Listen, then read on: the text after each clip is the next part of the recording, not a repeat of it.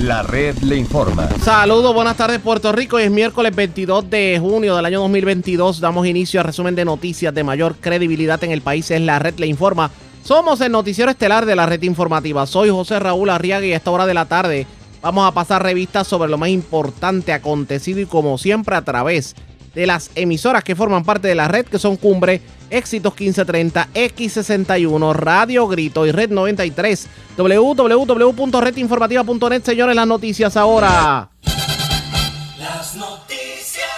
Red le informa. Y estas son las informaciones más importantes en la red de Informa para hoy miércoles 22 de junio. Ha aprobado en el Senado el proyecto que restringe el aborto. Les tenemos cobertura completa sobre el particular. Residentes y comerciantes de Morovis se tiran a la calle por el cierre del llamado Puente Colorado. Inaceptable para el alcalde Luigi García el que Acueductos no haya podido resolver el continuo problema de voltaje en la planta Filtros Negros de Corozal. Los problemas de agua en ese municipio datan de décadas. Mientras la AAA retoma el racionamiento de agua para Juncos y las Piedras, el periodo de interrupción será de 8 horas. Primero hablaba de suicidio y hasta le echaba la culpa a Luma por el no funcionamiento de las cámaras de seguridad. Ahora resulta que la secretaria de corrección no dice ni pío a comisión senatorial sobre qué verdaderamente pasó con la joven que fue encontrada muerta en la cárcel de mujeres de Bayamón. Aunque cuesta arriba, el jefe de seguridad pública dice que esta vez se le pagarán todas las horas extra que se le deben a los uniformados. La pregunta es, ¿esta vez cumplirán la promesa? Radican cargos criminales contra joven que se presume asesinó a su madre en complicidad con su pareja en el 2016 en residencia de Ibonito. Vivo de milagro hombre que fue herido de bala en su residencia de la calle abajo en Barranquitas. En condición estable infante de un año que ingirió accidentalmente veneno de ratón en residencia de Peñuelas. También en condición estable otra infante de dos años que ingirió accidentalmente el estoil en residencia de Caguas. Acusan joven de romperle cristales a carro de su madre y amenazar con quemarle la casa en las piedras. Se llevan baterías del principal camión de manejo de emergencias del municipio de Jayuya. Y escuchen esto, pierde 1.400 dólares un hombre que cayó en estafa por supuesto agente del Seguro Social que lo llamó en Juncos. Esta es la red informativa de Puerto Rico. Bueno, señores, damos inicio a la edición de hoy miércoles del Noticiero Estelar de la red informativa de inmediato a las noticias con 16 votos a favor, 9 en contra y uno abstenido. El Senado de Puerto Rico aprobó anoche el proyecto 693 que pretende limitar las terminaciones de embarazo, o sea, los abortos, a partir de las 22 semanas de gestación. Esto luego de la celebración de cuatro vistas públicas, un informe positivo de la Comisión de Vida y Familia y otro en contra de la Comisión de Asuntos de la Mujer. Este proyecto se aprobó en el Senado, pero con enmienda. Hubo una enmienda a última hora que fue eliminar la opción de un parto inducido para los casos de violación que había sido modificado en el debate de la Asamblea Legislativa. ¿Quiénes fueron los votos en contra? Pues fueron Migdalia González del Partido Popular, senadora de Mayagüez, la senadora de la zona este de Puerto Rico, Rosamar Trujillo, la senadora del norte, Elizabeth Rosa, y el senador Juan Zaragoza, todos del Partido Popular Democrático. En el caso de Victoria Ciudadano, la, de Victoria Ciudadana, la senadora Nairma Rivera Lacén y el senador Rafael Bernabe votaron en contra. María de Lourdes Santiago del PIB y el senador independiente José Vargas Vidot por el Partido Nuevo Progresista votó en contra el senador Carmelo Ríos. El resto de los, de los votantes, pues, lo hicieron a favor, que fueron Joan Rodríguez Bebe del Proyecto Dignidad, José Luis Dalmao, presidente del Senado, Ramón Luis Nieves, Ramoncito Ruiz Nieves, debo decir, Rubén Soto, Albert Berríos, Albert Torres Berríos del Partido Popular, también Tomás Rivera Chati, Karen Riquelme del Partido Nuevo Progresista, William Villafañe, Gregorio Matías, Marisa Jiménez, Vintalia Padilla, Henry Newman y Wanda Soto, Javier Aponte Dalmau, Ada García Montes y Mariali González Huertas. Nitza Morán se abstuvo de votar y se ausentó a la votación la senadora Gretchen House. Tenemos cobertura completa sobre el particular. Vamos a escuchar primero las declaraciones que dieron el Senado de Puerto Rico ayer antes de la votación. La persona que más defendió el proyecto, que fue la senadora Joan Rodríguez Bebe. ¿Qué dijo sobre el particular? Vamos a escuchar. De cinco meses y medio de gestación que el proyecto del Senado 693 quiere proteger. Personalmente, creo en la defensa de la vida desde la concepción. Sin embargo, hoy estoy dispuesta a favorecer este proyecto del cual somos autores, miembros de tres delegaciones del partido PNP, del Partido Popular y de Proyecto Dignidad.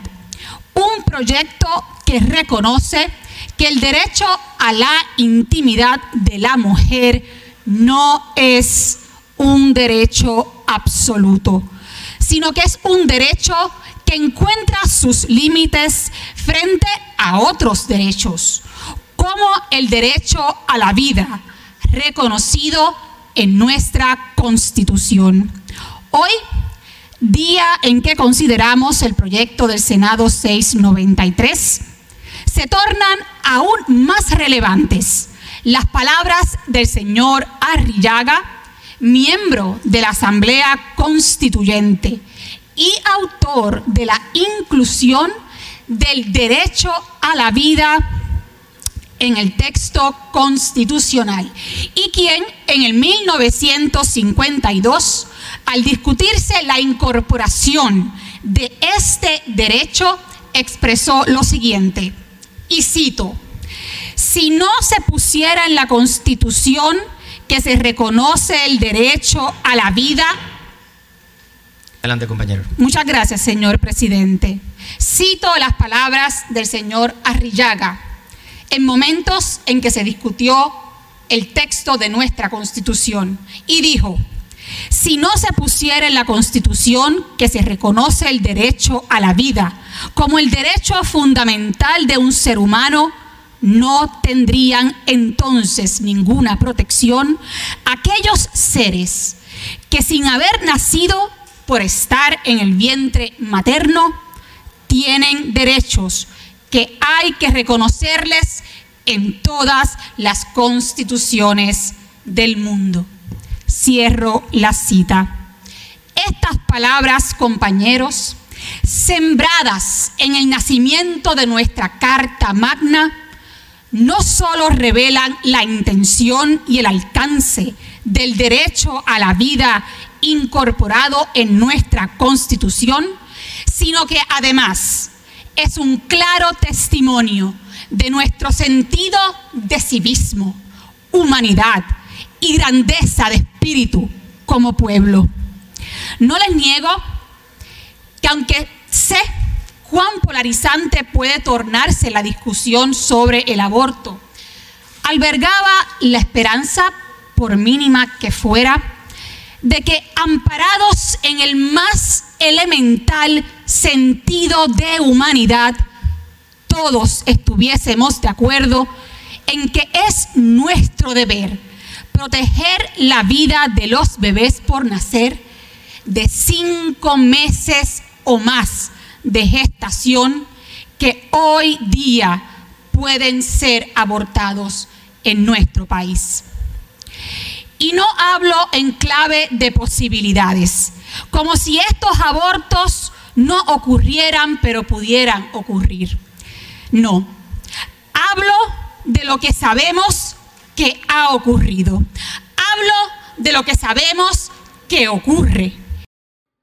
Eso fue parte de lo que dijo la senadora Joan Rodríguez Bebé como defensora de la medida, de hecho coautora de la medida, pero vamos a la otra cara de la moneda, vamos a escuchar lo que tuvo que decir la senadora María de Lourdes Santiago sobre el proyecto aprobado.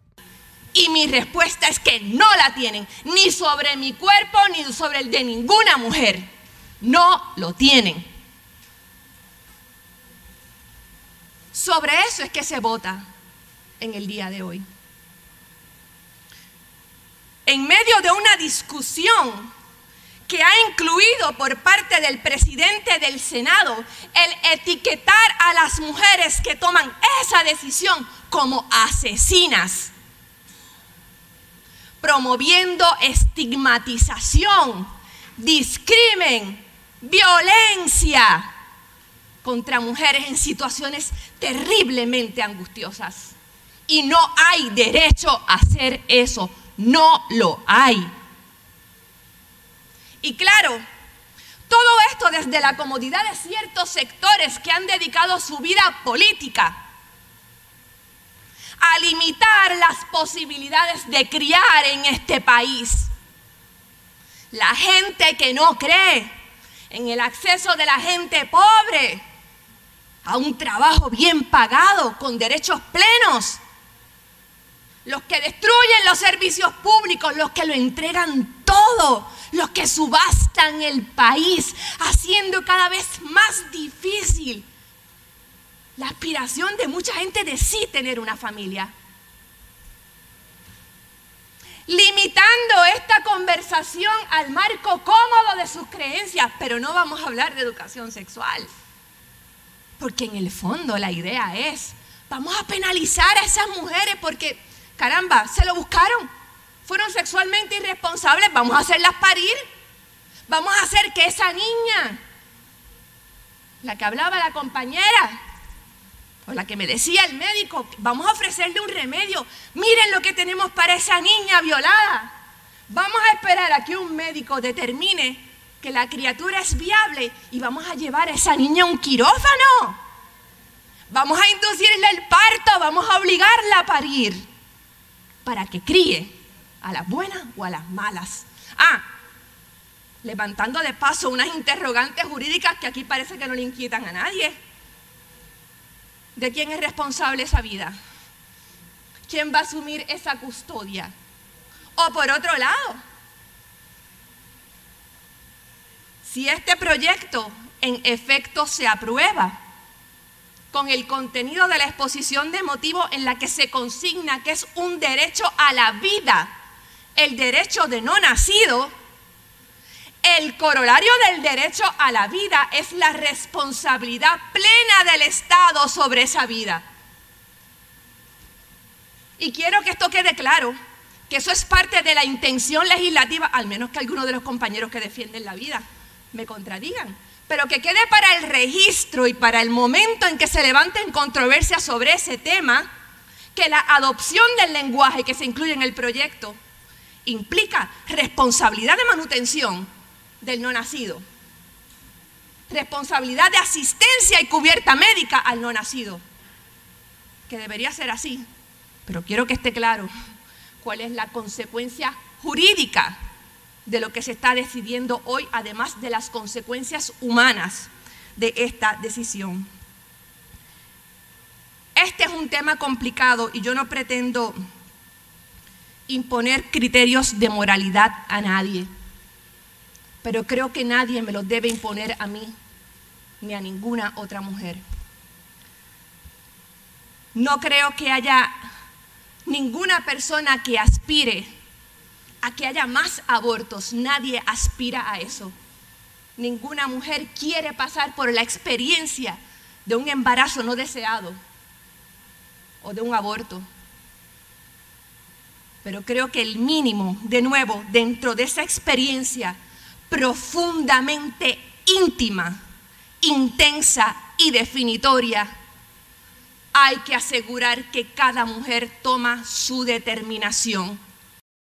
Y eso fue parte de lo que dijo la senadora María de Lourdes Santiago precisamente sobre el tema. Pero otro de los que habló, pero esta vez defendió el proyecto, fue nada más y nada menos que el presidente del Senado, Tomás Rivera Chats. Vamos a escuchar lo que dijo. Deseado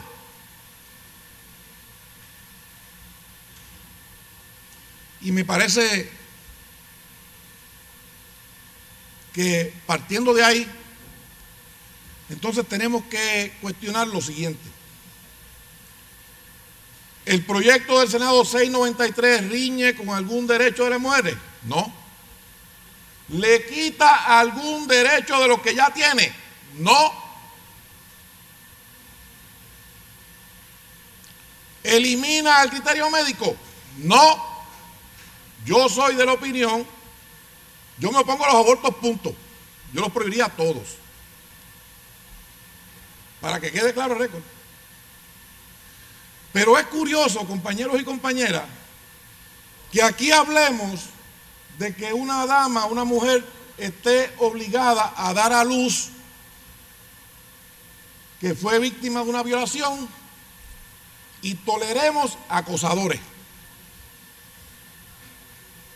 Venir aquí a hablarle de que una persona quedó embarazada porque un violador abusó, pero tolerar que en su oficina acosen o haya un acosador, pues eso como que tiene una contradicción ¿O es que le dirían a una mujer que es víctima de acoso si llegara a consumar el acto y quedara encinta? No te preocupes, aborte ya. De eso es que estamos hablando aquí hoy. Y ahí la indirecta fue para la senadora María de Luz de Santiago y obviamente este lío que ha habido con alegados actos de eh, acoso sexual en, pues, por parte de uno de los empleados de la oficina de la senadora y que ha estado en discusión en la palestra pública. Obviamente el senador Tomás Rivera Chat defendió el proyecto y entiende que él mismo debió haber sido aprobado, que de hecho fue aprobado en la noche de ayer. Vamos a darle seguimiento a esta información, pero antes hacemos lo siguiente. Presentamos las condiciones del tiempo para hoy. Hoy miércoles, para las horas avanzadas de la tarde, se pronostica actividad de aguaceros dispersos a través de las áreas más elevadas de Puerto Rico. Luego en la tarde, se pronostican aguaceros de dispersos a localmente numerosos con tronadas aisladas. A través del oeste de Puerto Rico. A través de las aguas locales, hoy se esperan vientos de leves a moderados del sureste, con velocidades de hasta 15 nudos. Se espera oleaje de 3 pies o menos para la mayor parte de las aguas, con oleaje hasta 4 pies para las aguas del Atlántico y el pasaje de la Mona. Existe un riesgo moderado de corrientes marinas desde el noroeste a noreste de Puerto Rico, al igual que para algunas playas de Culebra y Vieques. En la red informativa de Puerto Rico, este fue el informe del tiempo. La red le informa. Señores, regresamos a la red le informa. Somos el noticiero estelar de la red informativa, edición de hoy miércoles. Gracias por compartir con nosotros. Decenas de residentes y comerciantes de Morovis protestaron hoy frente al llamado Puente Colorado. Es el puente a la entrada de la, del municipio de Morovis a través de la carretera 155, la entrada vieja de Morovis. Y esto porque desde hace tres semanas la autoridad de carretera cerró el puente porque aparentemente e ingenieros de la autoridad de carreteras declararon el puente inservible. Lo cierto es que es la principal arteria para el acceso al casco urbano y esto ha provocado, además de, de los inconvenientes, pérdidas a los comercios de la zona. Y en medio de la manifestación, pues obviamente los reclamos de ellos que se le dé algún tipo de explicación del por qué el cierre a la trágala, por qué no se habló con la comunidad, por qué no se han coordinado gestiones para evitar que los comercios se afecten. En la mañana de hoy estuvimos hablando con uno de los portavoces de la manifestación y esto fue lo que nos dijo sobre el particular. Este es un problema grandemente de nuestro pueblo y realmente hay que denunciarlo.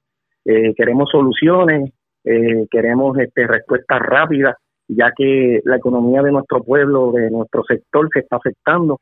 Todos los comerciantes, los empleos, eh, y realmente pues llevamos 22 días cerrados no tenemos este, ninguna respuesta de ninguna de las autoridades y, estamos colapsando. Ya la economía de nosotros, los negocios no están sustentables y, es una, una situación bien preocupante. Vamos a llevar al pueblo, este, vamos, vamos con calma para llevar al pueblo en, para que entienda la situación.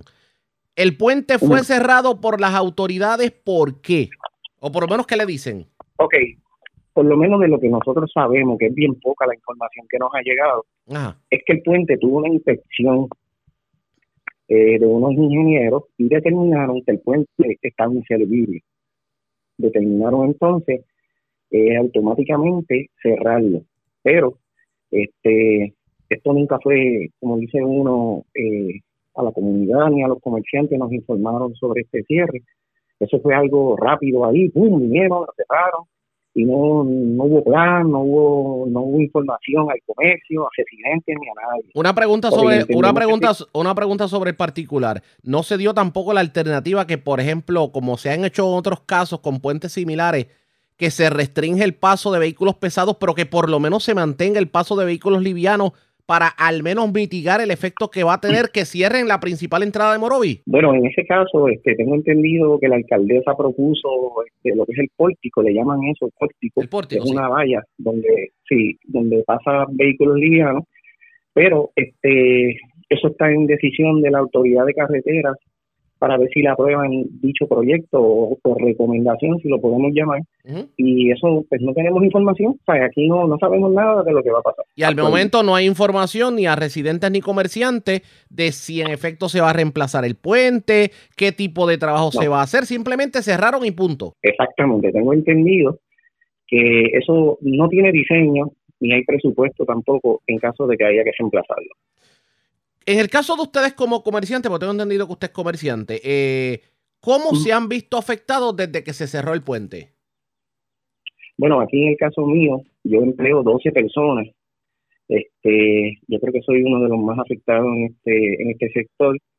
Este, mi negocio ha bajado prácticamente un 40% de las ventas. Wow. Eh, ya empecé a bajarle horas a los empleados. Este, y realmente pues no no ha venido nadie del gobierno tal vez a darnos una, una, ayuda para para tratar de, sustentar un poco más estos empleados durante un periodo más, pero llevamos ya prácticamente tres semanas cargando esa y todas las utilidades y gastos y realmente pues, pues vamos a colapsar, nos va a llegar el momento en que no vamos, no vamos a sobrevivir, verdad. ¿Como cuántos comerciantes a su juicio se están viendo afectados con el cierre del puente?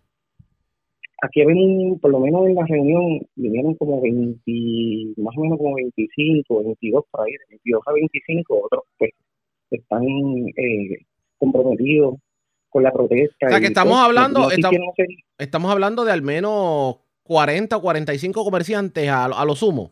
Bueno, por lo menos nosotros, los afectados directamente, estamos como en los 20 algo, 25 promedio por ahí. Estamos hablando de una cantidad grande para Morovi, definitivo. Exactamente. El detalle aquí es que si tú te pones a analizar, está en la cajetera 155, o sea, está en la entrada del pueblo. Aquí ahora mismo eh, se concentra lo que es la zona industrial, se concentran todos los comerciantes, ¿sabes? Que esta es la columna vertebral del pueblo de Morovi, entiendo yo. Aquí hay franquicias como este McDonald's, ¿sabes? Aquí, aquí hay, aquí hay de todo en este, en este sector. El impacto económico, este, yo digo que ellos no lo consideraron en ningún momento que iba a tener esto. Si no, por ejemplo, el supermercado, en el caso de los, en el caso de los radiadores, el caso de la fábrica. Exactamente. Eso es otro detalle, que ahora mismo en esta zona industrial prácticamente lo que hay es una dos fabriquitas, aquí está todo cerrado. O sea, este sector, por eso te digo que este esta esta entrada, este, este acceso es sumamente importante para sostener la economía de este pueblo. La protesta lo que hacen es el llamado no solamente a que expliquen, sino a que se busquen soluciones sobre la situación. Eh, se dicen muchas cosas, no tenemos nada concreto con relación a lo que se va a hacer, y, ese es el propósito. El propósito es eh, que nos den unas alternativas, que nos den unas soluciones a corto plazo, porque ya no aguantamos más de verdad. Fue una concurrida la manifestación que se dio en el día de hoy en el Puente Colorado. De hecho, estamos esperando reacción del eh, titular de carreteras o de la secretaria de Obras Públicas. Tan pronto la tengamos, estaremos en esta edición con ellos. Si no, pues en el día de mañana tendremos reacciones sobre esta manifestación que terminará ocurriendo pendientes a la red informativa. La red le informa. A la pausa y cuando regresemos, la, la secretaria de corrección estuvo dos semanas diciendo que el caso de la muerte de la joven en la cárcel de Bayamón había sido suicidio y que las cámaras no servían y que el humo había, se había llevado la luz, etcétera, etcétera. Ayer en una vista pública no quiso decir ni pío y ahora resulta que se investiga la muerte de esta joven como un asesinato y negligencia por parte del departamento. La información luego de la pausa. Regresamos en breve en esta edición de hoy miércoles del noticiero estelar de la red informativa. La red le informa. Señores, regresamos a la red le informa, el noticiero estelar de la red informativa, edición de hoy miércoles. Gracias por compartir con nosotros. Ustedes recuerdan el caso de Chanel Colón Ponce, fue la joven que fue encontrada muerta en la cárcel de mujeres de Bayamón y que se teorizó al principio que era suicidio, después se dijo que las cámaras de seguridad no servían por un apagón de Luma, después resultó que las cámaras era que llevaban años sin operar y que inclusive hubo un video que fue viral en las redes sociales de confinadas diciendo que esa muchacha la habían maltratado y hasta asesinado.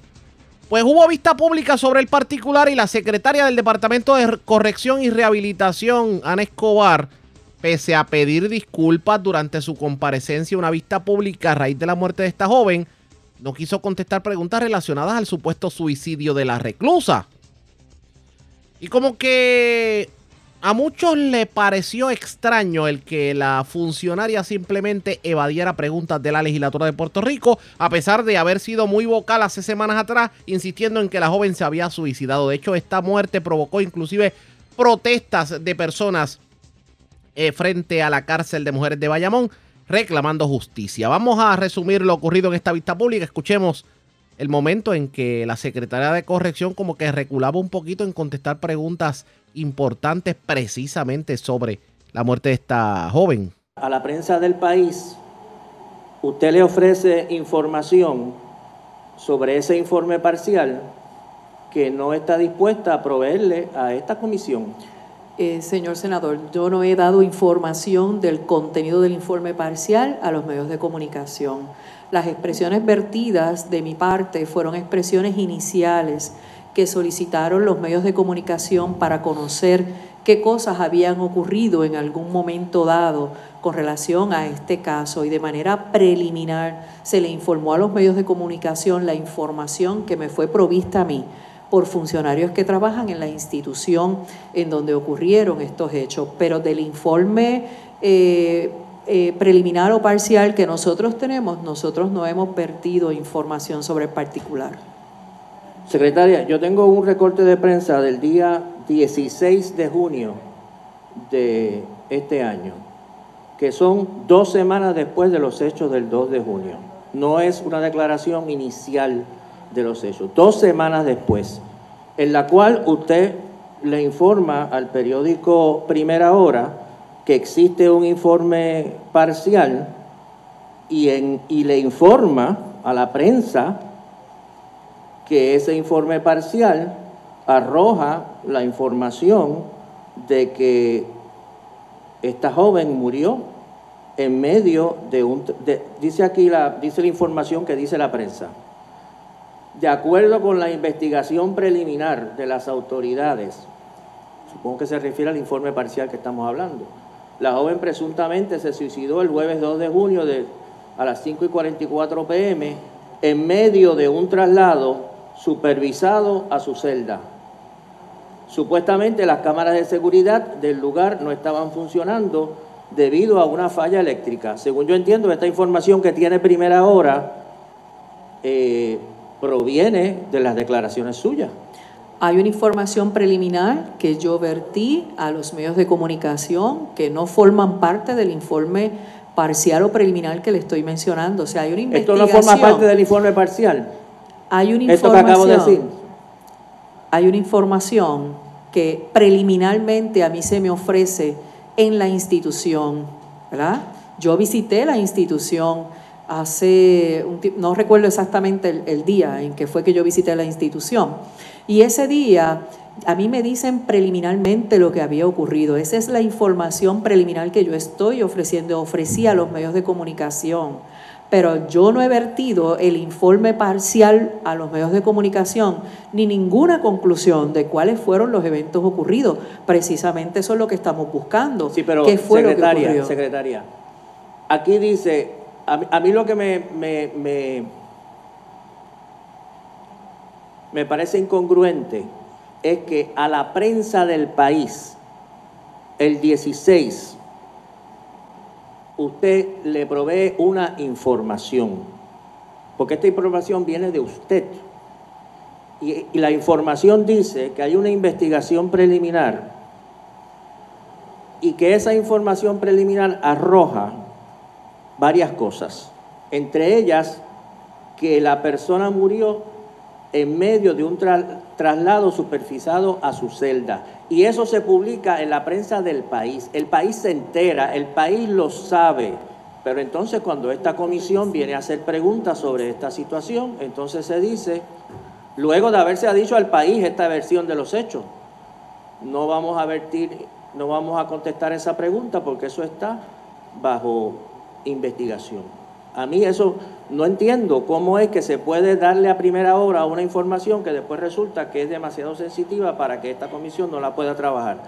Le hago otra pregunta. En el mismo reportaje de primera hora, sí, informa que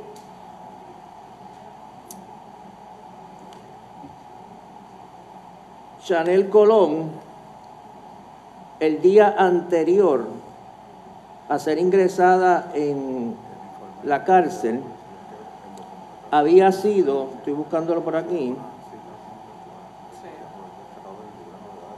justo el día antes del incidente la mujer había sido dada de alta del hospital psiquiátrico de la Administración de Corrección, indicó Escobar, en entrevista con, con Primera Hora. Eh, esta información de que ella había sido dada de alta del hospital psiquiátrico justo el día antes, eh, también forma parte del informe, es algo que usted se enteró posteriormente. ¿Cuándo es que surge esta información? Es información contenida en eh, los libros de novedades de las anotaciones que hacen los eh, compañeros de trabajo de la institución. Nosotros requerimos, vamos, vamos quizás a aclarar el punto.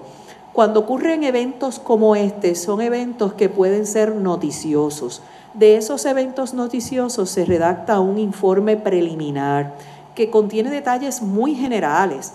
Y esa es la información que yo proveo a los medios de comunicación precisamente por si requieren alguna información o indagan alguna información sobre qué ocurrió en ese momento dado que puede ser con alguna situación lamentable de un fallecimiento o de una evasión o cualquier situación que ocurra en una institución, hay un proceso establecido para que se envíe a nuestras oficinas un informe preliminar. De ese informe preliminar es que yo vierto la información, pero información adicional sobre el proceso de investigación, nosotros no hemos vertido información porque no ha culminado.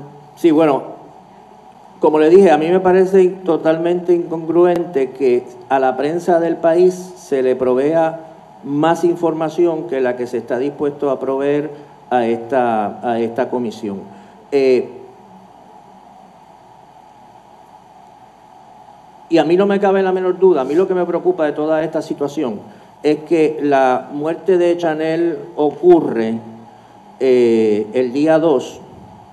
Hay un informe preliminar que señala que, por todo lo que hemos visto, eh, señala que ella se suicidó a pesar de que estaba en un traslado supervisado.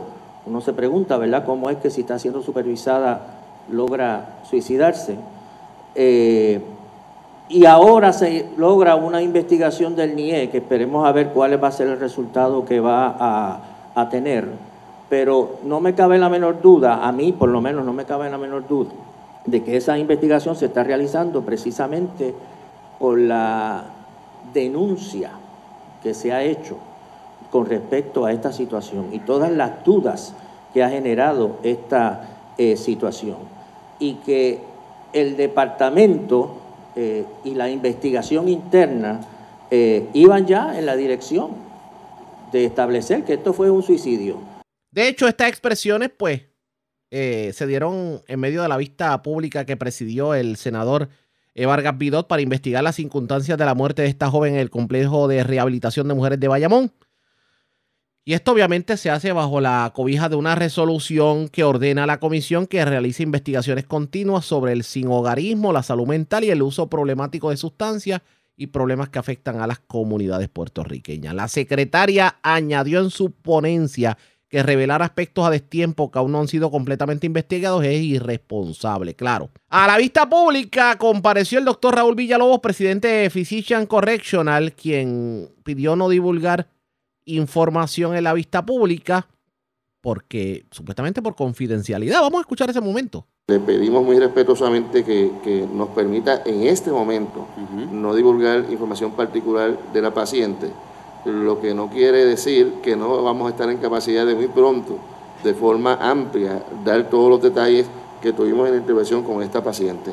Pero en este momento, eh, ¿verdad? Eh, organizacionalmente eh, y con nuestro consejo es que no debemos, porque hay unas investigaciones en curso, nuestro cliente espera y prefiere que se termine todo eso para poderlo divulgar. Lo que queremos adelantarle que sí existen protocolos que no solamente en el caso triste de nuestra paciente fallecida, sino en todos, nos obligan a hacer evaluación no solamente en siete días, sino en el 99% de los casos en 24 horas de cernimiento físico y mental y dental que no se hace por un psiquiatra, se hace por un psicólogo licenciado, y quizás es una de las cosas que eh, este, eh, hay que aclarar eh, en esta etapa, los familiares de la fenecida insisten en que si no se hubieran tirado a protestar y hubieran seguido solamente lo que dijo la secretaria del Departamento de Corrección el día 7 de junio de que aparentemente había sido un suicidio, esta muerte se hubiera quedado como un suicidio y no como se está investigando en estos momentos como un posible asesinato dentro de la cárcel. Me apena que la secretaria del Departamento de Corrección no pueda escuchar mis expresiones, pero quiero comenzar respondiéndole. Si nosotros como familia hubiéramos aceptado las expresiones vertidas por la secretaria del Departamento de Corrección el día 7 de junio, que la muerte de mi sobrina fue un suicidio, tristemente como suicidio se hubiera quedado. Y todas estas investigaciones no se estarían llevando a cabo. Todo seguiría oculto. Y esto es lo que ha estado pasando a través de los años. Todo familiar quiere justicia para su ser querido. Pero el proceso al que uno es, es sometido es agotador. El cansancio mental es mucho mayor que el físico. ¿Qué terminará ocurriendo en esta investigación? Verdaderamente se sabrá qué ocurrió con esta joven. Ustedes pendientes a la red informativa. La red le Vamos a la pausa cuando regresemos las noticias del ámbito policíaco más importantes acontecidas, entre las que tenemos que destacar en Peñuelas. Una menor de un año aparentemente ingirió accidentalmente veneno para ratón. Afortunadamente la joven, la infante fue atendida a tiempo y no llegó a mayores. Además, en la zona de Jayuya se llevaron un camión, de, bueno, baterías del camión principal de la Oficina de Manejo de Emergencias del municipio de Jayuya. A ese extremo está la delincuencia en este país. También siguen los timos a las personas. No, no entienden que ahora resulta que la víctima fue una persona en Juncos que aparentemente le dijeron que estaban utilizando su seguro social en Texas y que tenía que enviar tarjetas de regalo. Resultó ser una estafa. Así que con eso y más, venimos luego de la pausa. Regresamos en breve en esta edición de hoy, miércoles del noticiero estelar de la red informativa. La red le informa. Señores, regresamos a la red Le Informa. Somos el noticiero estelar de la red informativa. Gracias por compartir con nosotros. El 15 de noviembre del 2016, la policía trabajaba como un asesinato. Una escena donde fue localizado en ese entonces el cadáver de una mujer al filo de la medianoche del martes 15 en un área boscosa del sector Palomas del barrio Pasto en Aibonito. Marta Díaz Aponte, de 59 años, había sido localizada en la madrugada detrás de su residencia cubierta por una sábana verde y parcialmente quemada, según la querella preliminar. Señores, lo cierto es que hoy, hoy, siete años después, se están radicando cargos criminales por asesinato, no solamente contra el hijo de la dama, sino contra la que era esposa del hijo de la dama en ese entonces. Los cargos criminales se están radicando en estos momentos. Bueno, se radicaron ya en el Tribunal de Aybonito. Estamos pendientes a cuál es el desenlace de esta radicación de cargos. Así que ustedes pendientes a la red informativa de Puerto Rico para más información sobre el particular. Lo cierto es que eh, los investigadores en ese entonces habían entrevistado a este hijo de la dama y a la nuera de la infortunada en busca de información que les ayudara a recrear lo que sucedió.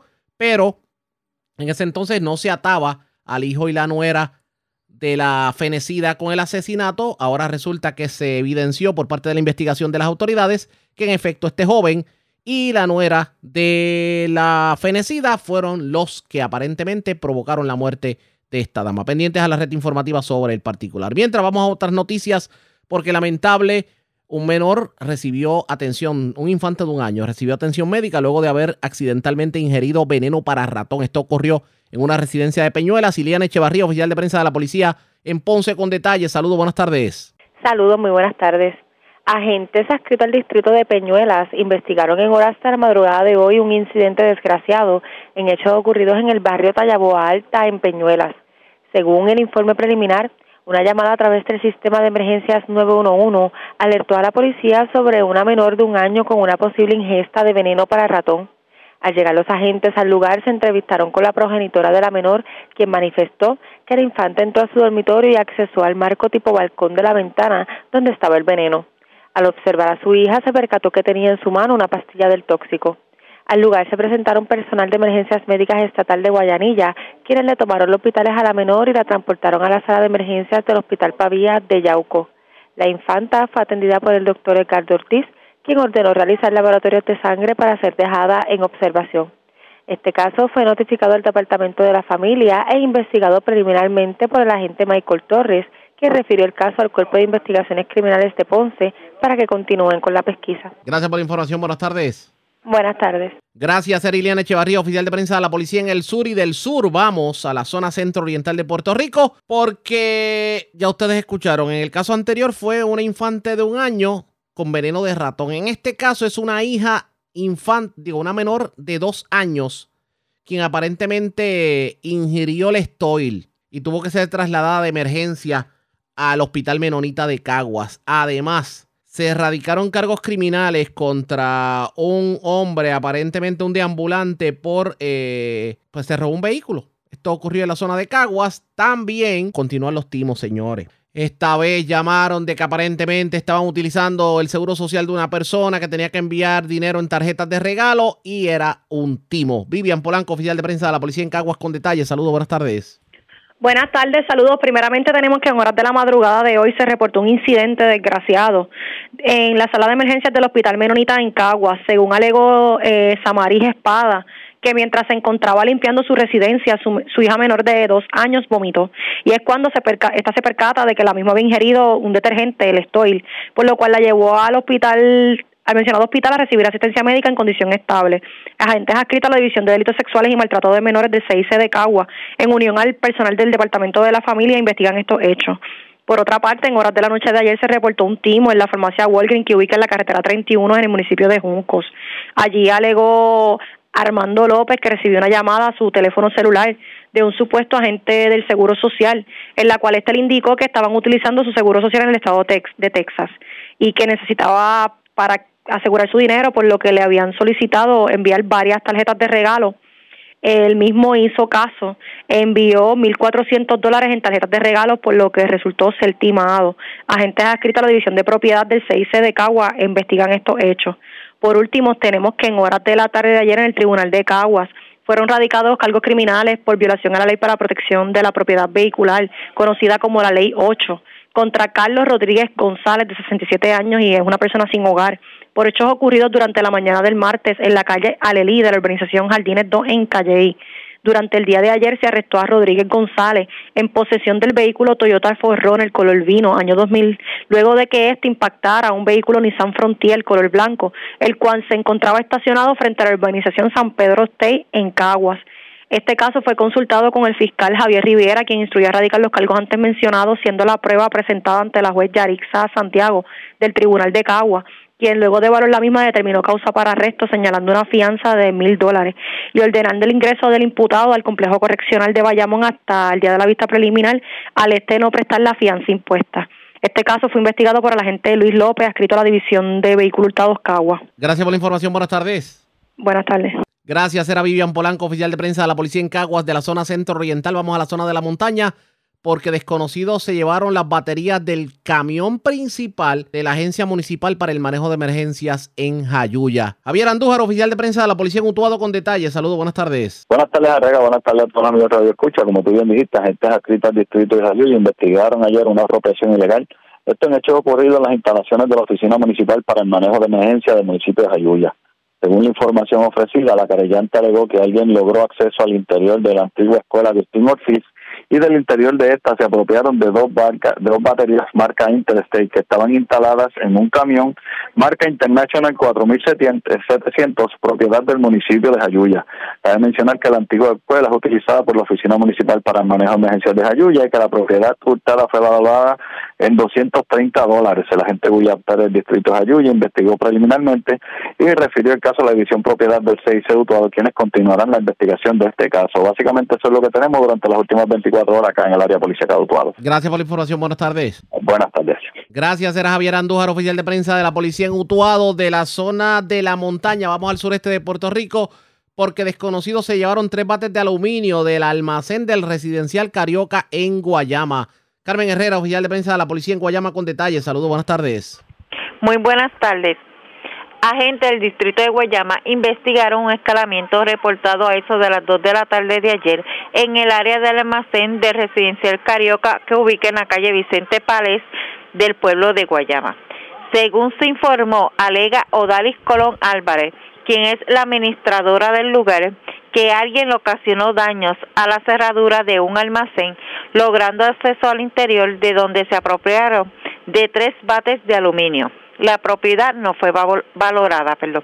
Este caso se continuará investigando. Es lo que tenemos hasta el momento. Buenas tardes. Y buenas tardes para usted también. Gracias, era Carmen Herrera, oficial de prensa de la policía en Guayama del sureste. Vamos a la zona central porque en condición estable se encuentra un hombre de 35 años que recibió una herida de bala en un hecho ocurrido anoche en una residencia de la calle abajo en Barranquitas. Huidalis Rivera Luna, oficial de prensa de la policía, ahí bonito con detalles. Saludos, buenas tardes. Saludos, buenas tardes. Una agresión grave con herido de bala fue reportada en horas de la tarde de ayer en una residencia de la calle abajo Medington Pérez en Barranquitas. Según información preliminar, nos llama a través del sistema 911.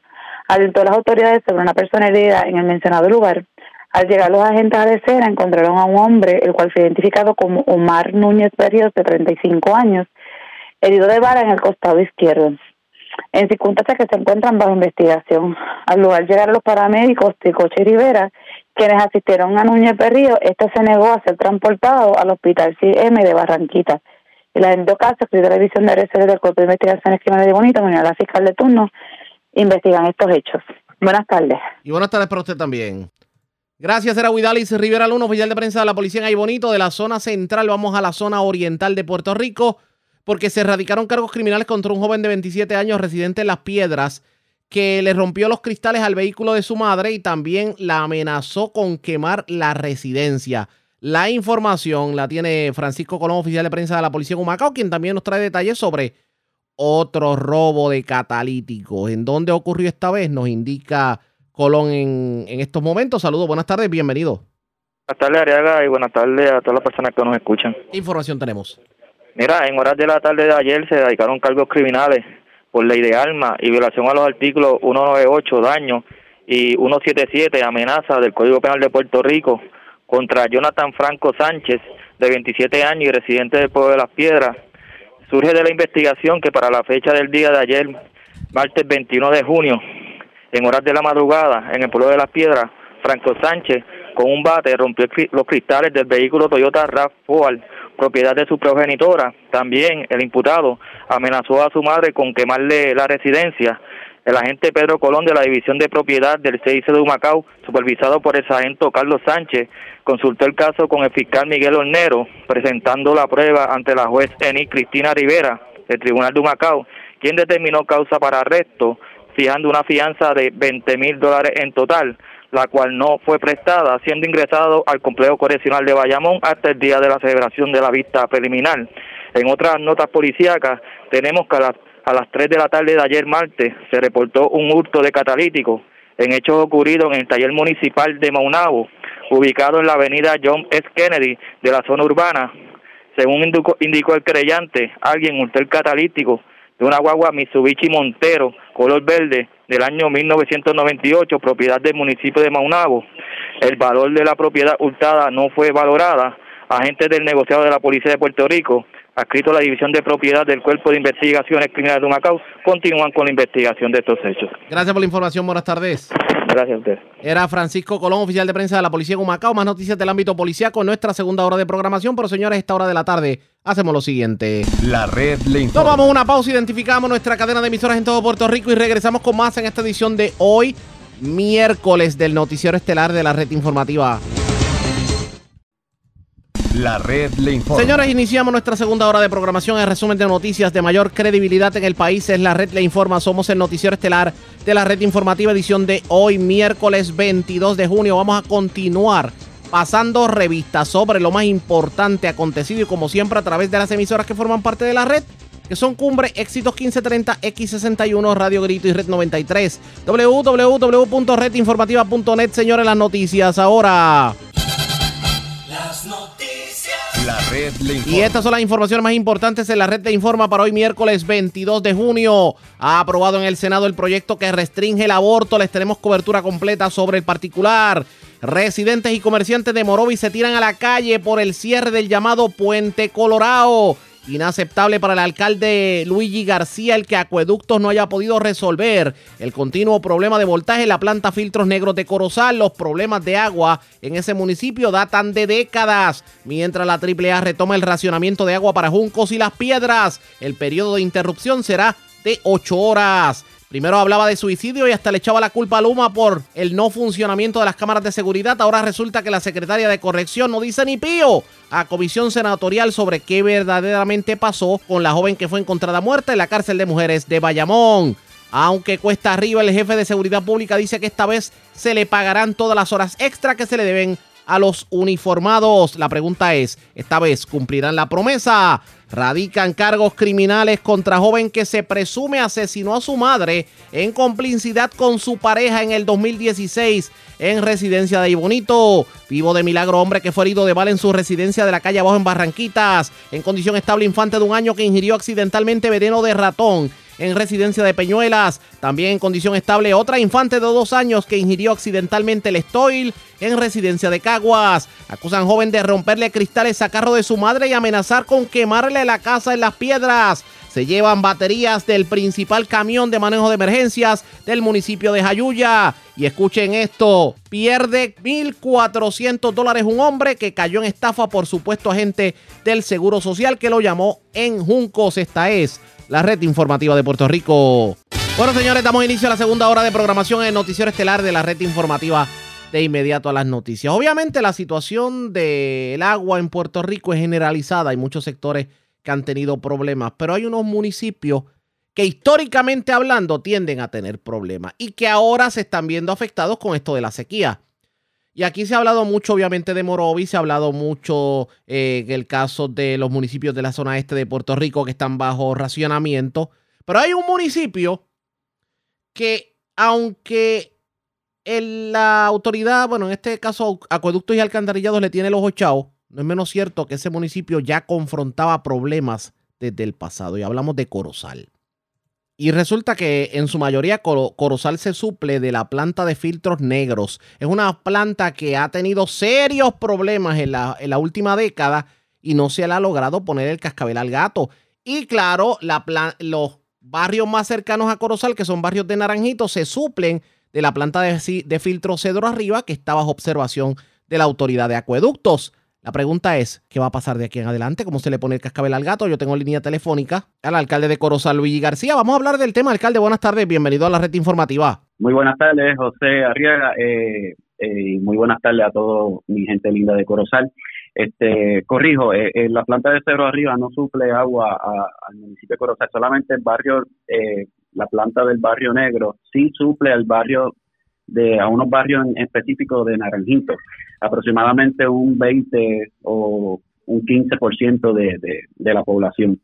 Eh, sí, tenemos una situación muy muy apremiante, ¿verdad? En lo que corresponde el tema de agua potable en, varios sectores y barrios del pueblo de Corozal, este, como lo son eh, Palmarito, Maná, eh, Palmarejo, entre otros, ¿verdad? Este, siempre que tenemos problemas con esa planta de agua, eh, la represa de negro, eh, se nos puede afectar un 30 o un 40% de la población, este, ¿verdad? Que, que no, no le suplen el agua potable.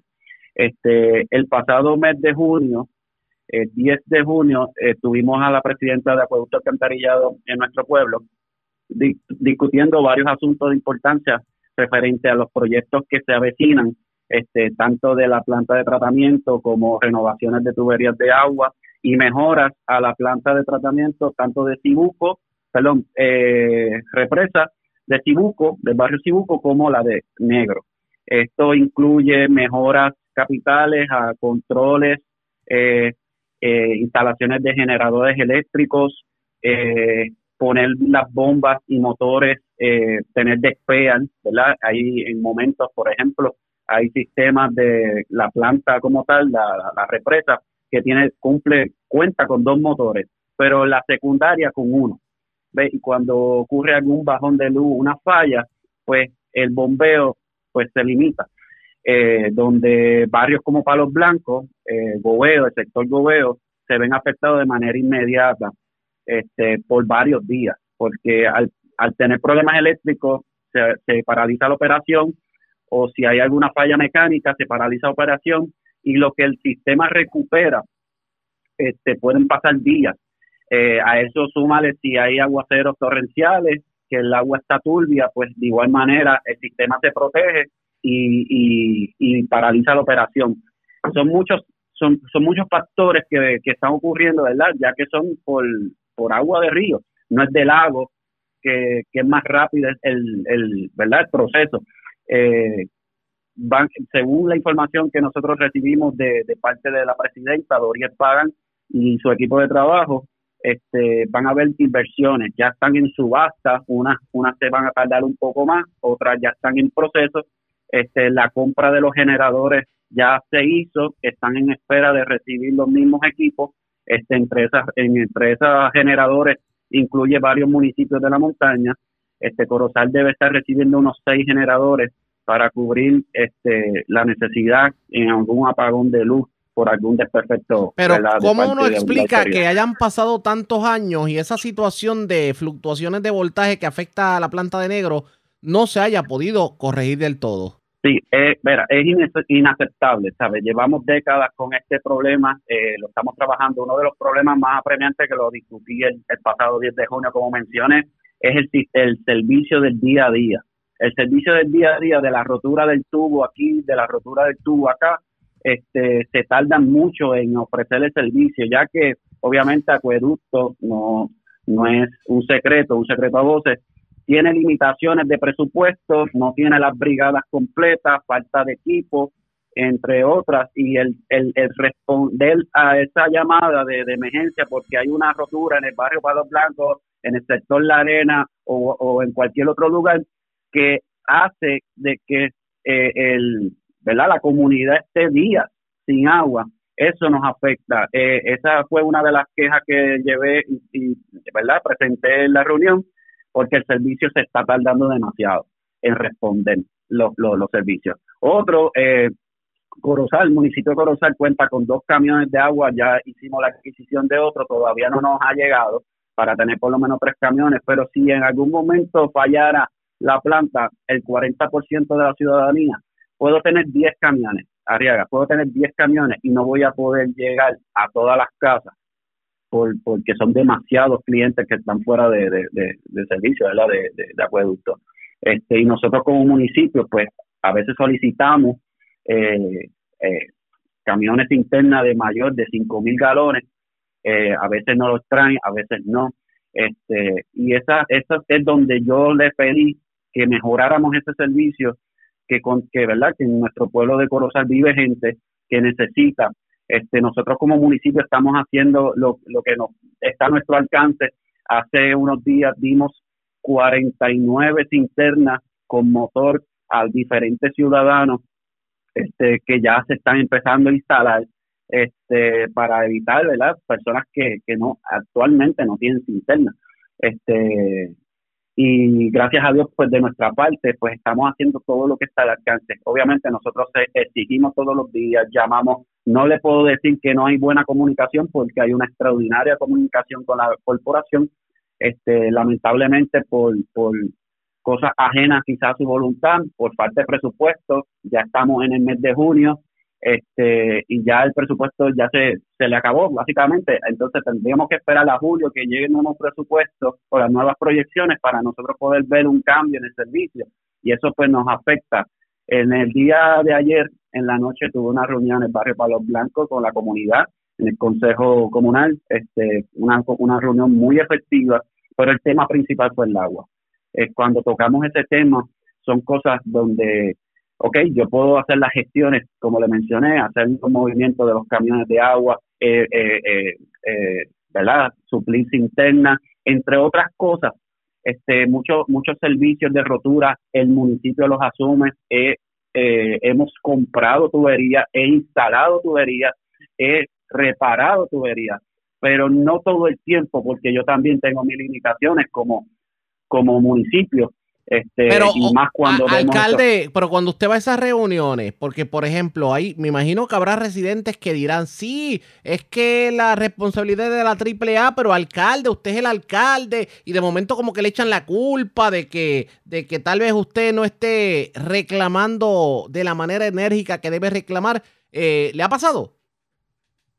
Eh, sí, Sí, eh, obviamente el pueblo nos ve, nos ve a nosotros, a los alcaldes, como la primera cara y, y, oye, y está muy bien y estamos para hacerlo. Y créanme, todos los días, todos los días, no hay un solo día que yo no me comunique con la corporación pidiéndole y en muchas veces hasta exigiéndole un buen servicio para nuestros ciudadanos.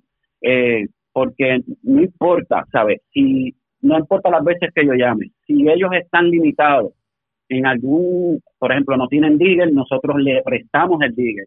Si no tienen la tubería, nosotros a veces compramos la tubería. Este, como le mencioné, reparo tubería, instalo la tubería, hago muchas cosas eh, que, le corresponde a, a, Acueducto y nosotros asumimos eso, pero el pueblo también tiene que entender que nosotros, ahora más bien con esto de la, de la, de la Junta de Control Fiscal, eh, reduciendo tantas eh, recortes millonarios a los municipios, me veo más limitado en, en yo poder sacar más la cara eh, por, por nuestra gente de parte administrativamente con mi personal. ¿Ves? Que tengo que, como quiera dice, como decimos nosotros, tengo que morir con la corporación y pedirle y solicitarle, pero tenemos, esa corporación tiene una sola brigada este, administrativa y una privada, y para cinco pueblos. ¿Ves? Entonces, los cinco pueblos, los cinco alcaldes, estamos eh, exigiendo lo mismo, porque no solamente Corozal tiene problemas del agua, estamos hablando que, son cinco municipios que están exigiendo todos los días y tenemos que reconocer, la, la, presidenta es excelente, el equipo de trabajo José Rivera, Miguel Berrío, tenemos muy buena comunicación, pero en el servicio día a día estamos fallando, esa es la realidad, estamos fallando, todos los días tenemos, oye, tenemos nuestras diferencias en lo que respecta profesionalmente, pero pero también tengo que reconocer que ellos tienen un buen compromiso con nuestro pueblo y todos los días pues están tratando de dar la milla extra. Nosotros como municipio también recibimos, eh, ¿verdad? Lo comparto, recibimos unos fondos de 459 mil dólares para planificación del futuro de nuestro pueblo de Corozal.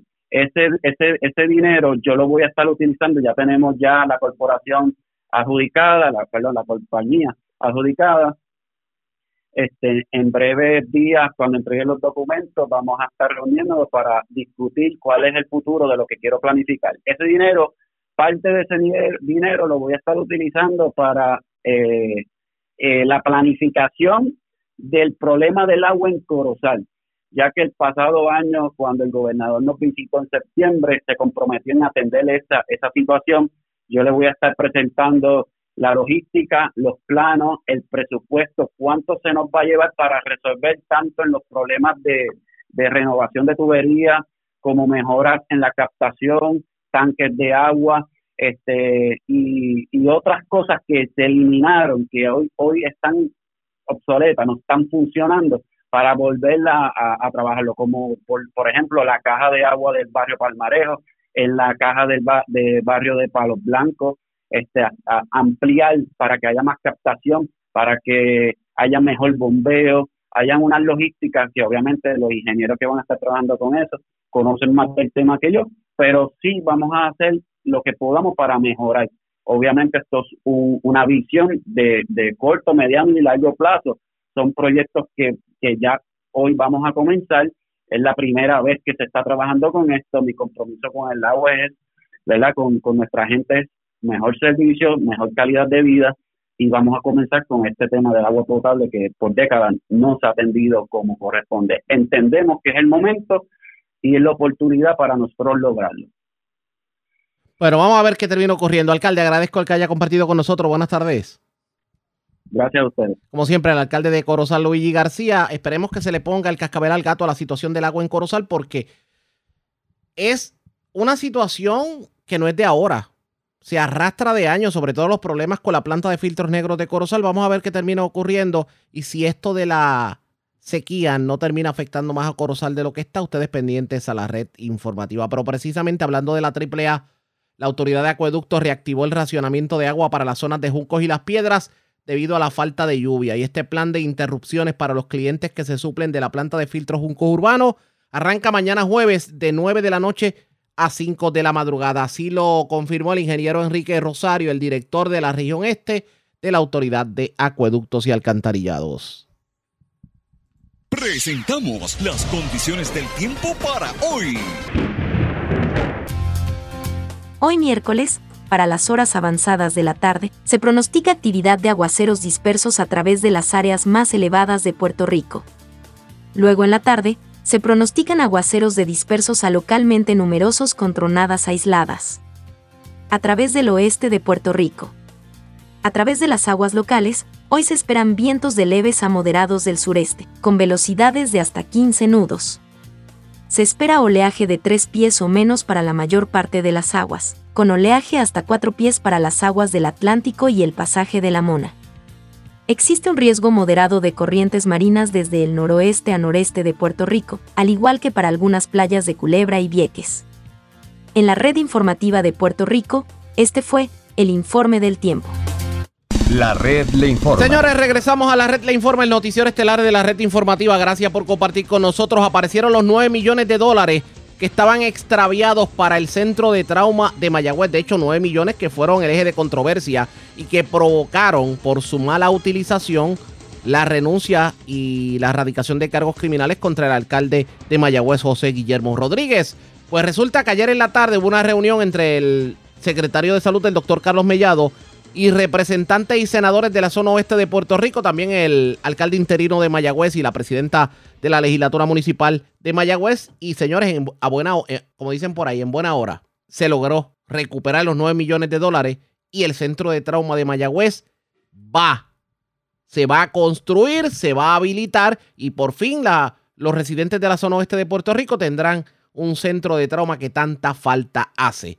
En la mañana de hoy tuvimos la oportunidad de hablar con la representante Jocelyn Rodríguez y esto fue lo que nos dijo sobre el particular. Ciertamente, a través de la Comisión de Desarrollo y Fiscalización de Fondos Públicos Región Oeste, nosotros hemos estado bien al pendiente, ¿verdad?, de todo lo que tiene que ver eh, con la culminación de las fases 5 y 6 del Centro de Trauma de Mayagüez. En la actualidad, el Centro Médico eh, de Mayagüez, eh, Mayagüez Medical Center, atiende el 80% de los casos que llegan allí con trauma el otro 20% ante la situación de que no se no se había completado eh, las fases correspondientes había que enviarlos al centro médico de Río Piedra así que es por esto que ante toda eh, ¿verdad? la controversia como bien han mencionado nosotros hemos estado bien al pendiente eh, de estos fondos estos fondos como ya fueron recuperados y, tengo las certificaciones correspondientes a través de la comisión Perdone que, los nueve millones se encuentran en eh, el municipio de Mayagüez. A eso precisamente iba, perdone que le interrumpa. O sea, que estamos hablando de que los, los, los controversiales 9 millones de dólares que no aparecían para el centro de trauma ya se recuperaron y van a ser utilizados en el centro. Eso es correcto, eh, fueron recuperados y están en el municipio de Mayagüez y para eso tengo eh, la certificación de fondos de los mismos, en las partidas que se, que se encuentran y eh, donde se encuentran en este momento, eh, que son custodiados por el Banco Popular de, Puerto Rico.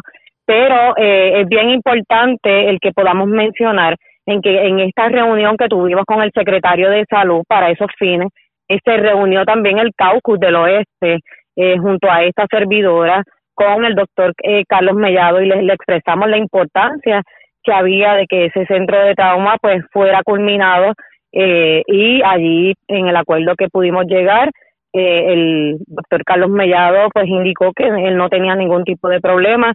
Se va a estar eh, trabajando por la vía legal de cómo a bien se pueden usar estos fondos de manera combinada. El departamento de salud tiene mil mil y pico de millones ciertamente a través de fondos CDBG DR para trabajar en los hospitales del país y de ahí, de esos fondos eh, concernientes, es que se va a estar sacando los fondos eh, que se necesitan para eh, culminar las fases correspondientes para el Centro de Trauma de Mayagüez. En este caso, ya que se va, obviamente ya aparecieron los fondos, según el estimado que le dio el secretario de Salud, ¿para cuándo ya deberíamos tener el Centro de Trauma operando?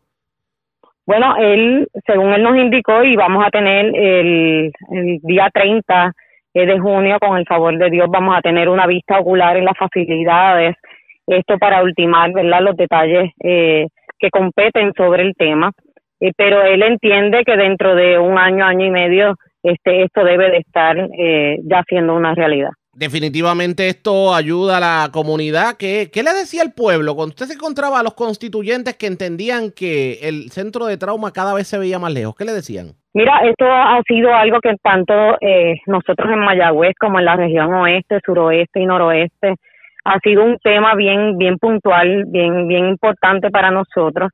Eh, el centro de trauma de, Mayagüez representa vida, vida de aquella persona eh, que que vive cerca o ha tenido algún tipo de accidente eh, en esta zona y eh, lamentablemente pues llegaban al centro médico de Mayagüez y tenían que ser, eh, ¿verdad? Eh, estar en una lista de espera para ser transportados al centro médico de, de Río Piedra y allá hacer turnos también para todos los casos que llegan del país. Es el único centro de trauma que existe en el país, el de Río Piedra. Así que eh, esto va a ser un aliciente para nosotros y, nos llena de verdad de, mucha satisfacción los esfuerzos realizados cuando esta representante comenzó a laborar en la Cámara de Representantes de Puerto Rico, radiqué dos medidas eh, que tenían que ver eh, con el Centro de Trauma de Mayagüez y ya al fin estamos viendo luz al final del camino y esperamos de todo corazón y con el favor de Dios de que esto pueda ser una realidad como a bien se conversó en esta reunión ayer, eh, en la cual tengo que hacer mención que me, que me acompañó el alcalde interino de, de la ciudad de Mayagüez, la presidenta de la legislatura municipal de Mayagüez, todos los legisladores del oeste, incluyendo eh, nuestras dos senadoras, Mitalia González y Ada García, eh, y eh, los compañeros Kevin Maldonado, Jesse eh, Cortés, eh, Layito Caldona, eh, la compañera Lidia Méndez, o sea, fuimos, fuimos un grupo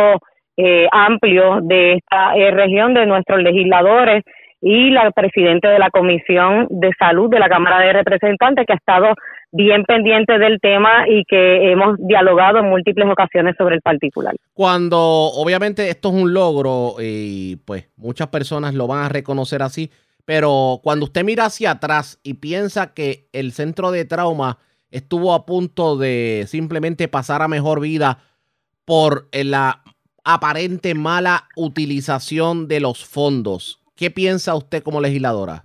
Mira, la verdad es que eh, 9 millones de dólares no dan, no daban para completar la fase eh, que concernía, ¿verdad? Eh, con la culminación de lo que es el centro de trauma de Mayagüez, eh, que había que buscar más fondos para poder culminar las mismas.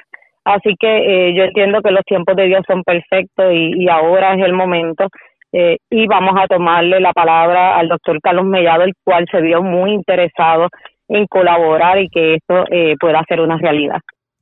Aprovechamos para preguntarle a la legisladora de Mayagüez y San Germán sobre rumores en el sentido de que ella pudiera ser considerada como una posible aspirante a la alcaldía de Mayagüez por el Partido Popular Democrático, tomando en consideración que actualmente la alcaldía es ocupada por un interino. Esto fue lo que dijo sobre el particular. Mira, esto, esto está eh, más que certificado que va a ser una realidad, Mayagüez va a seguir siendo popular eh, y lo hemos visto en las reuniones que hemos tenido de reorganización en las diferentes unidades electorales eh, de la ciudad de Mayagüez el entusiasmo de la gente eh, es extraordinario, ah, existe un compromiso de la base del Partido Popular y nosotros seguimos honrando los esfuerzos correspondientes para que esto sea de esta forma.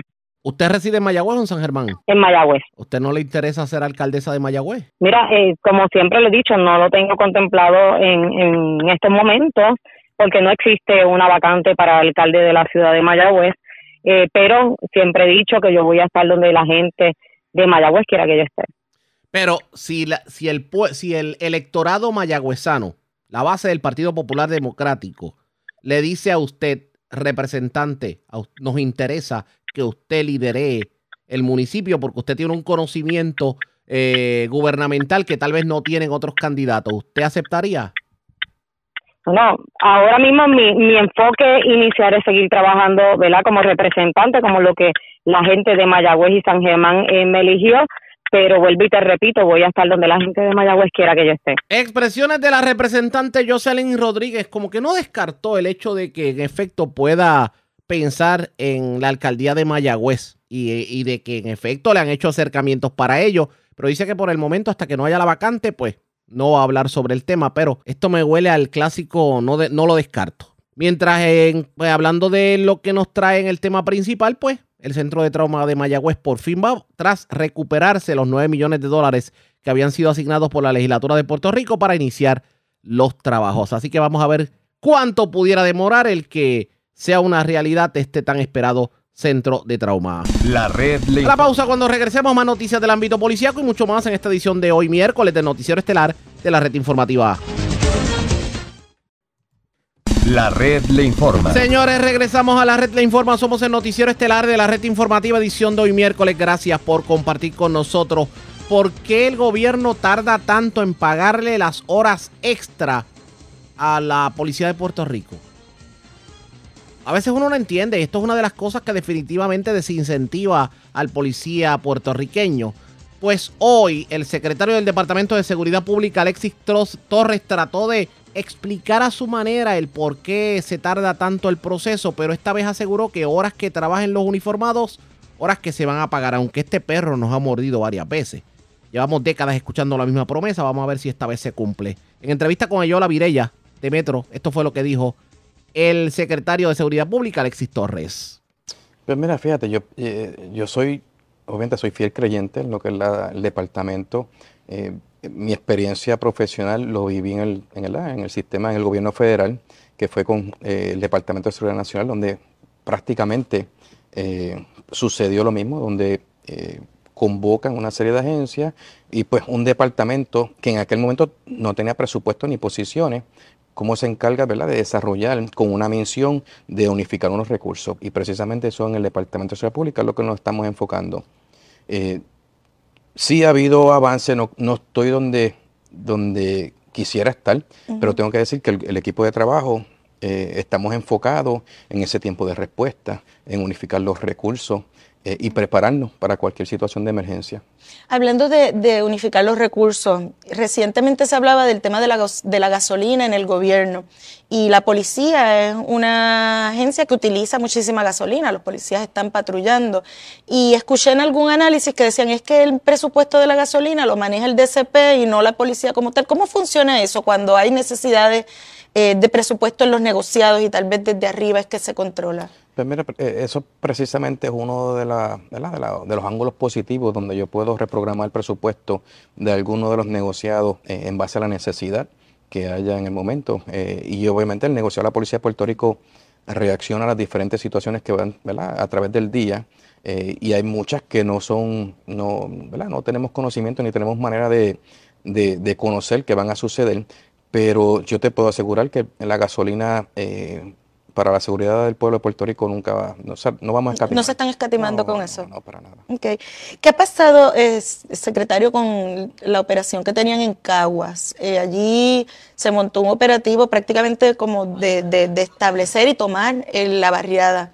¿Eso se mantiene o se redujo? ¿Qué, están haciendo allí? Estamos presentes. Eh, sí ha habido una reducción de personal. En el, en el comienzo fueron dos turnos de 12 horas de 50 compañeros.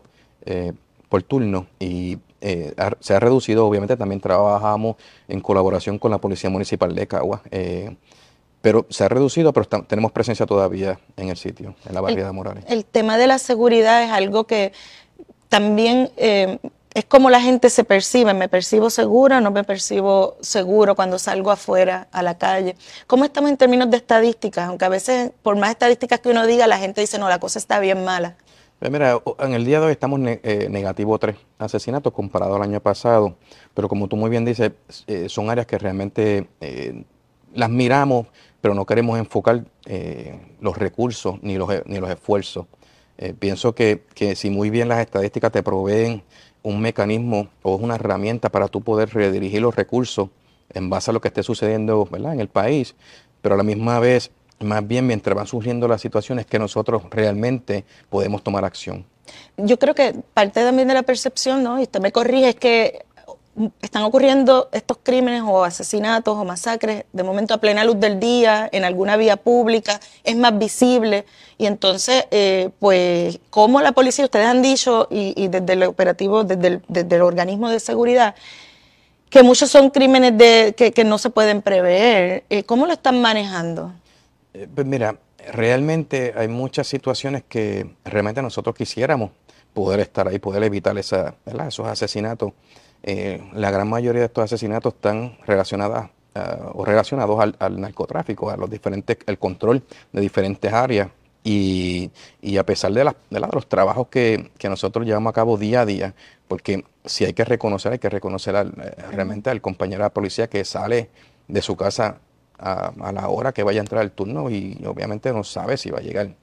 Pero hay unos planes que están establecidos y son variantes, porque la realidad es que son variantes.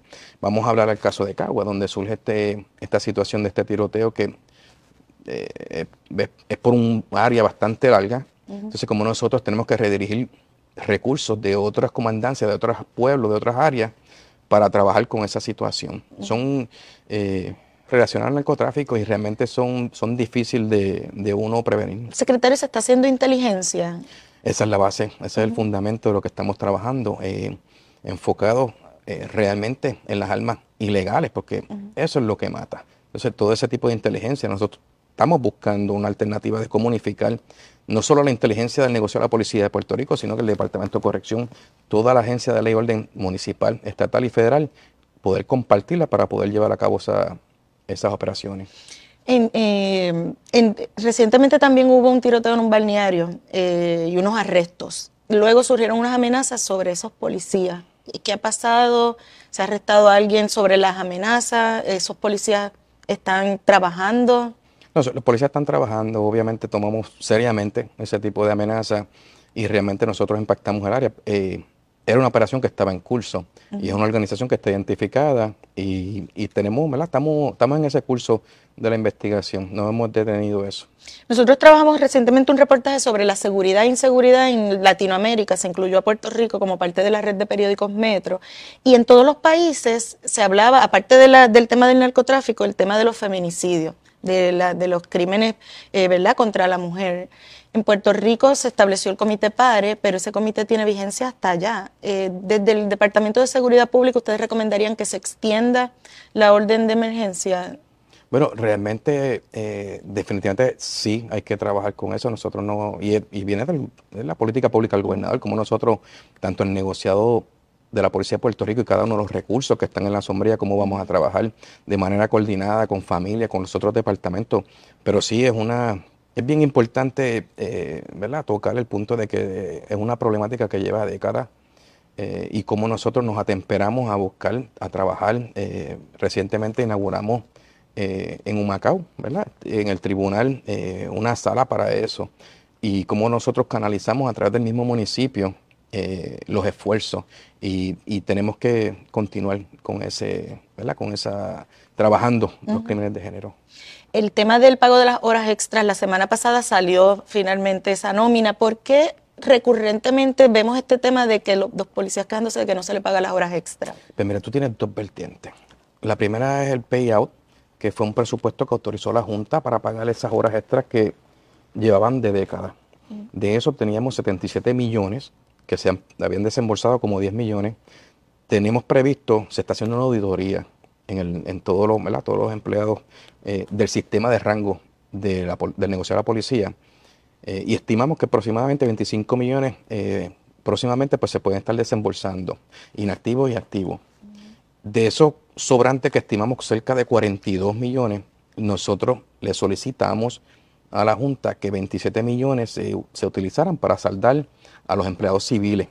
Y el sobrante, que son 13, aproximadamente 13 millones, sería para la compra de uniforme. Tienes entonces la partida que es la que entra por año fiscal. Son aproximadamente 41 millones de dólares. Yo, antes de estos 15 millones que se desembolsaron la semana pasada, se habían desembolsado 46.5.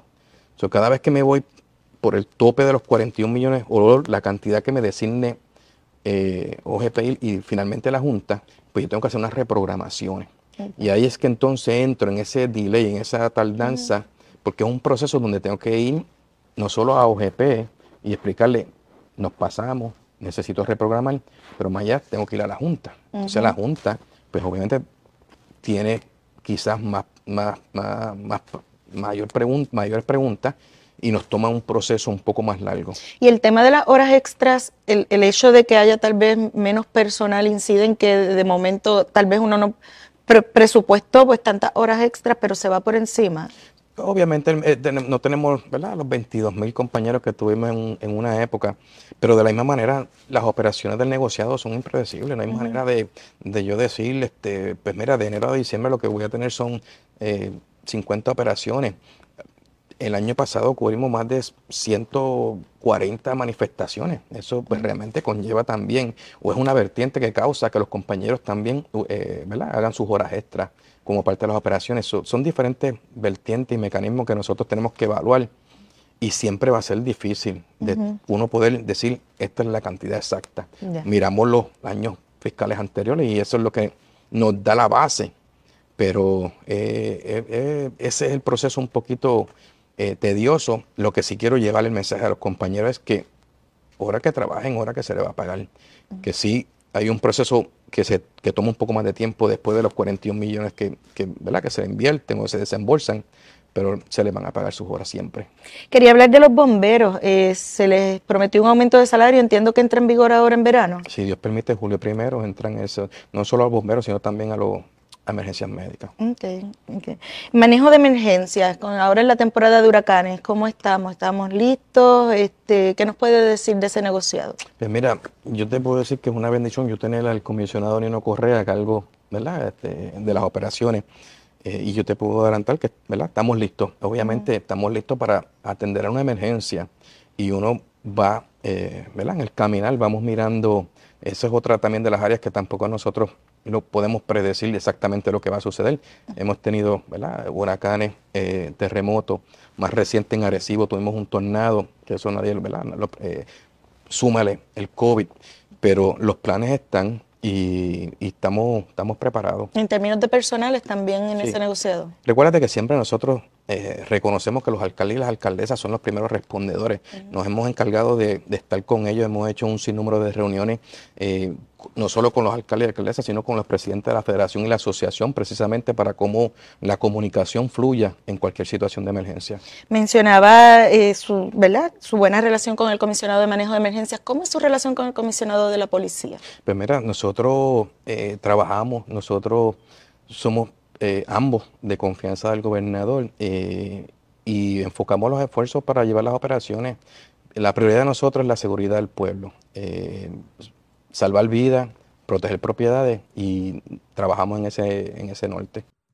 Expresiones del secretario de Seguridad Pública, Alexis Torres. De hecho, importante esto que dice de que aparentemente hay buenas relaciones con manejo de emergencias, porque una de las principales críticas que ha habido entre los ex directores de manejo de emergencias hacia la sombrilla de seguridad pública es que precisamente entienden que esta sombrilla lo que hace es burocratizar la agencia y no ayuda en cuanto a la atención de emergencia. Vamos a ver si esta vez que estamos cerca, bueno, estamos en medio de la temporada de huracanes, pues este tipo de impases no complican las cosas. Y en cuanto a, las horas extra de los policías, vamos a ver cuándo por fin les llegará ese dinerito. La red. A la pausa, regresamos a la parte final del noticiero estelar de la red informativa. La red le informa. Bueno, señores, regresamos esta vez a la parte final del noticiero estelar de la red informativa de Puerto Rico. ¿Cómo está Estados Unidos? ¿Cómo está el mundo a esta hora de la tarde? Vamos con DN, nos tienen un resumen completo sobre lo más importante acontecido en el ámbito nacional e internacional.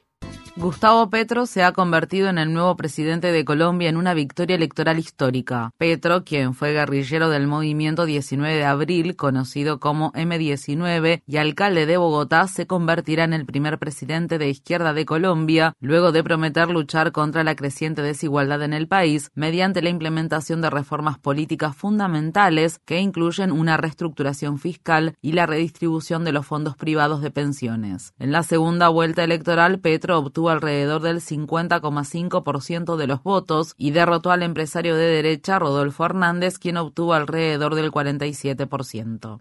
La compañera de fórmula de Petro, la activista ambiental afrocolombiana Francia Márquez Mina, también hizo historia, ya que se convertirá en la primera vicepresidenta de raza negra de Colombia. Nosotros vamos a desarrollar el capitalismo en Colombia. No porque lo adoremos, sino porque tenemos primero que superar la premodernidad en Colombia el feudalismo en Colombia, los nuevos esclavismos, la nueva esclavitud. Tenemos que superar mentalidades atápicas, atávicas ligadas allá a ese mundo de siervos en noticias de Francia, la alianza de centro del presidente Emmanuel Macron perdió este domingo su mayoría absoluta en el Parlamento, en lo que fue un gran revés para Macron. En las elecciones del domingo, la coalición de Macron obtuvo un total de 245 escaños en la Cámara. La nueva coalición de izquierda NUPES, encabezada por Jean-Luc Mélenchon, obtuvo 131 escaños, mientras que el partido de extrema derecha de Marine Le Pen, Agrupación Nacional, obtuvo 89 escaños. El domingo domingo, Mélenchon elogió los resultados de las elecciones.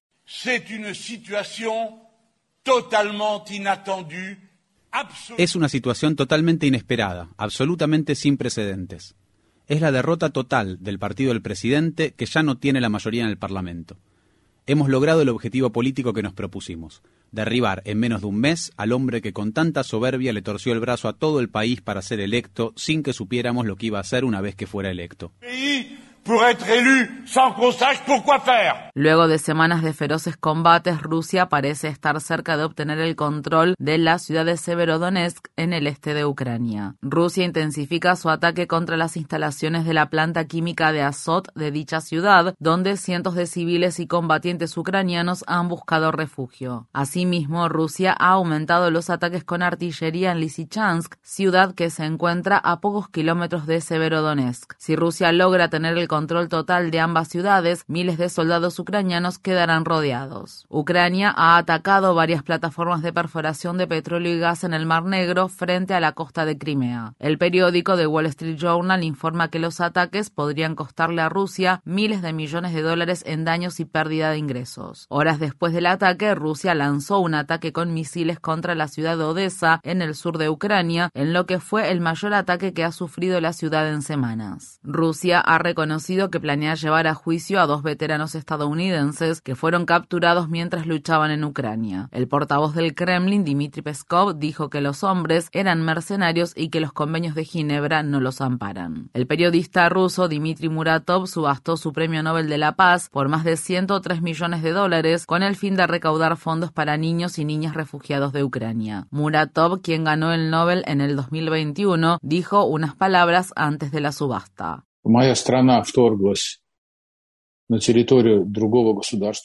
Mi país invadió el territorio de otro estado, Ucrania.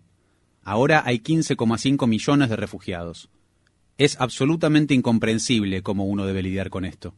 Durante mucho tiempo estuvimos analizando qué podíamos hacer, lo que podía hacer cada individuo, y pensamos que todos deberíamos regalar lo que apreciamos, lo que es importante para cada uno de nosotros. En marzo, Muratov cerró su periódico Novaya Gazeta después de recibir una advertencia del organismo censor estatal ruso por su cobertura de la invasión de Ucrania. Israel parece encaminarse a sus quintas elecciones en tres años después de que el primer ministro Naftali Bennett anunciara que renunciará y disolverá el parlamento. El ministro de Relaciones Exteriores de Israel, Yair Lapid, pronto asumirá como primer ministro de un gobierno interino hasta que se celebren las elecciones. Las nuevas elecciones podrían devolver el poder a Benjamín Netanyahu. El periódico The New York Times ha concluido una investigación de meses de duración sobre el reciente asesinato de la reportera de la cadena Al Jazeera, Shirin Abu Akleh, en los territorios ocupados de Cisjordania. En el momento de su muerte, Abu Akleh estaba cubriendo una incursión militar de Israel en el campamento de refugiados de Jenin. The New York Times descubrió que la bala que mató a la señora Abu Akleh fue disparada desde la ubicación aproximada del convoy militar israelí, muy probablemente por un soldado de una unidad de élite. La semana pasada, la cadena Al Jazeera informó que la bala que mató a Abu Akleh era una bala perforante que se fabrica en Estados Unidos y que usan las Fuerzas Armadas israelíes. Lluvias torrenciales sin precedentes han provocado la muerte de 116 personas en India y Bangladesh. Millones de personas se han visto atrapadas o desplazadas de sus hogares a causa de las inundaciones. El viernes, un área de la India registró cerca de 100 centímetros de lluvia en solo un día. Uno de los aeropuertos más grandes de Bangladesh se encuentra bajo el agua. Estas inundaciones se producen un mes después de las catastróficas inundaciones del noreste de Bangladesh que dejaron a 4 millones de personas sin hogar, incluidos 1,6 millones de menores. Esta situación se vive en el momento en que India enfrenta una ola de calor récord que ha devastado la producción de trigo así como la cosecha de mango. En otras señales que presenta la emergencia climática mundial, el lunes las temperaturas en Irán se dispararon a 52,2 grados Celsius. La semana pasada el índice de sensación térmica se disparó a 73,8 grados Celsius en partes de Irán debido a las altas temperaturas y al gran porcentaje de humedad. En España, una ola de calor previa al inicio del verano provocó devastadores incendios forestales que han quemado al menos 30.000 hectáreas. Mientras tanto, en el medio oeste estadounidense se están rompiendo los récords de temperatura. En Minnesota las calles han comenzado a deformarse debido a las altas temperaturas.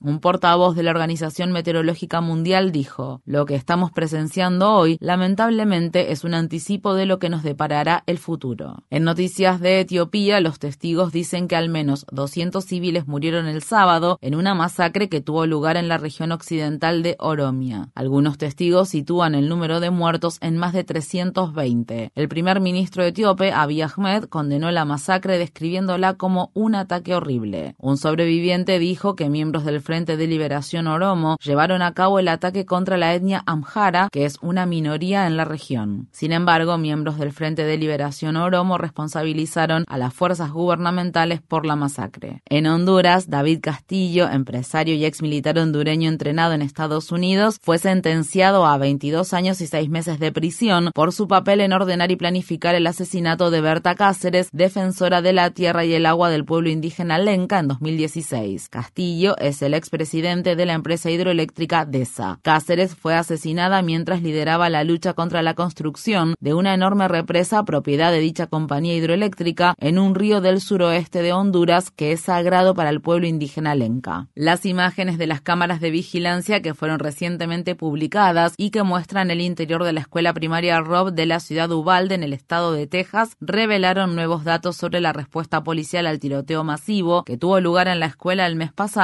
donde murieron 19 alumnos de cuarto grado y dos de sus maestras. Un nuevo video muestra que agentes fuertemente armados estaban dentro de la escuela y tenían al menos un escudo balístico minutos después de que el atacante ingresara a la escuela. Pero los agentes no entraron al salón de clases donde se encontraba el atacante hasta 58 minutos después. También se supo que un oficial de policía de Ubalde tuvo la oportunidad de dispararle al atacante antes de que ingresara a la escuela, pero el oficial se negó a disparar por temor a que pudiera herir a otra persona. A partir de hoy, unos 17 millones de menores son elegibles para recibir vacunas contra la COVID-19 en Estados Unidos. Durante el fin de semana, los Centros para el Control y la Prevención de Enfermedades y la Administración de Alimentos y Medicamentos aprobaron las vacunas Moderna de dos dosis y Pfizer de tres dosis para niños y niñas de seis meses de edad en adelante. Hasta ahora, solo los niños y niñas mayores de 5 años eran elegibles para ser vacunados. El Comité Selecto de la Cámara de Representantes que investiga la insurrección del 6 de enero de 2021 está celebrando este martes su cuarta audiencia pública con la mirada puesta en los esfuerzos de Donald Trump para presionar a funcionarios estatales para que revocaran los resultados de las elecciones presidenciales de 2020. Entre las personas que testificaron se encuentran el secretario de Estado de Georgia, Brad Raffensperger, y el presidente de la Cámara de Representantes de Arizona, Rusty Bowers. Democracy Now! transmitirá la